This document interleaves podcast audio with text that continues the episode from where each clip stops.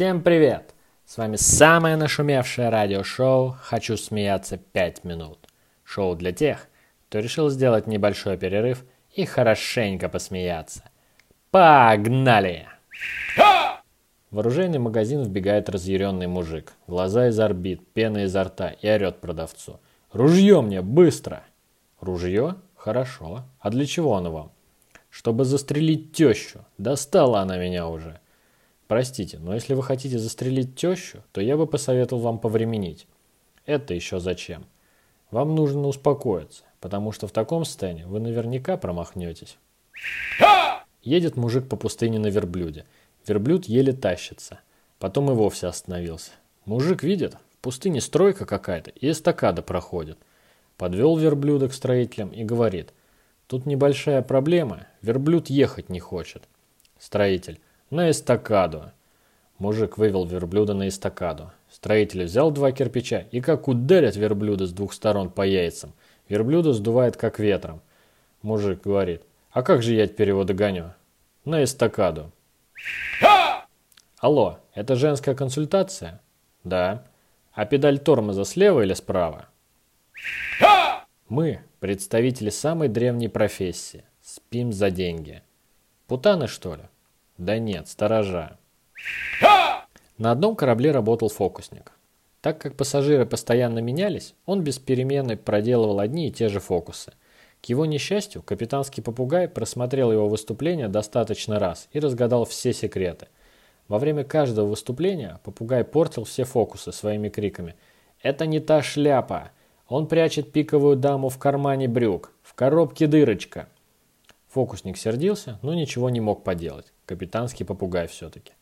Однажды корабль потерпел крушение, и только фокусник и попугай выжили чудом и продолжили плавать в море на каком-то бревне. Фокусник постоянно злобно смотрел на попугая, который в свою очередь не переставал смотреть на фокусника. Наконец, через неделю попугай не выдержал. «Ладно, ладно, сдаюсь. Где корабль?» Еду в автобусе.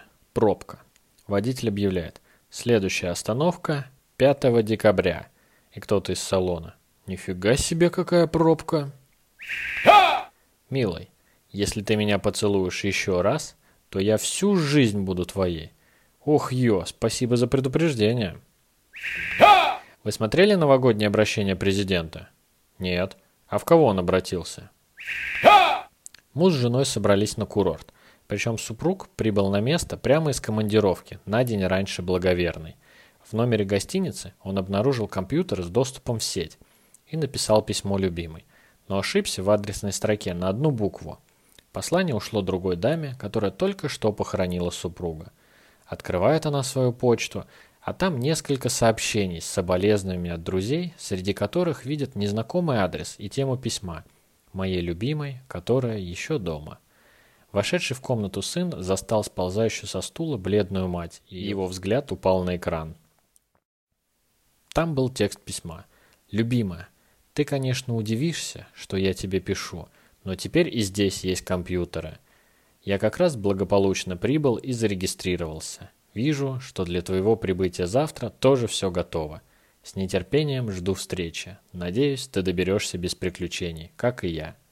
Постскриптум. А здесь жарко. Русский, немец и американец попали к каннибалам. Мы дадим вам задание, говорит вождь. И если выполните, то мы вас не съедим. Сначала идите в джунгли и принесите 10 штук одного плода. Ну, все разбежались. Первым приходит немец и приносит 10 яблок. Теперь должен засунуть эти яблоки себе в задницу, без эмоций на лице. Немец смог засунуть только 4 яблока, и его съели.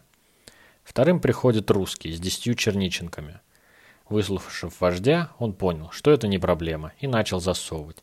И тут на девятой чернике он так начал безумно смеяться, что его съели. Ну, встречаются русский и немец на том свете. И немец его спрашивает. «Слушай, а что с тобой случилось-то, что ты начал смеяться?» «Да все нормально было, пока я не увидел довольного америкоса, несущего 10 ананасов».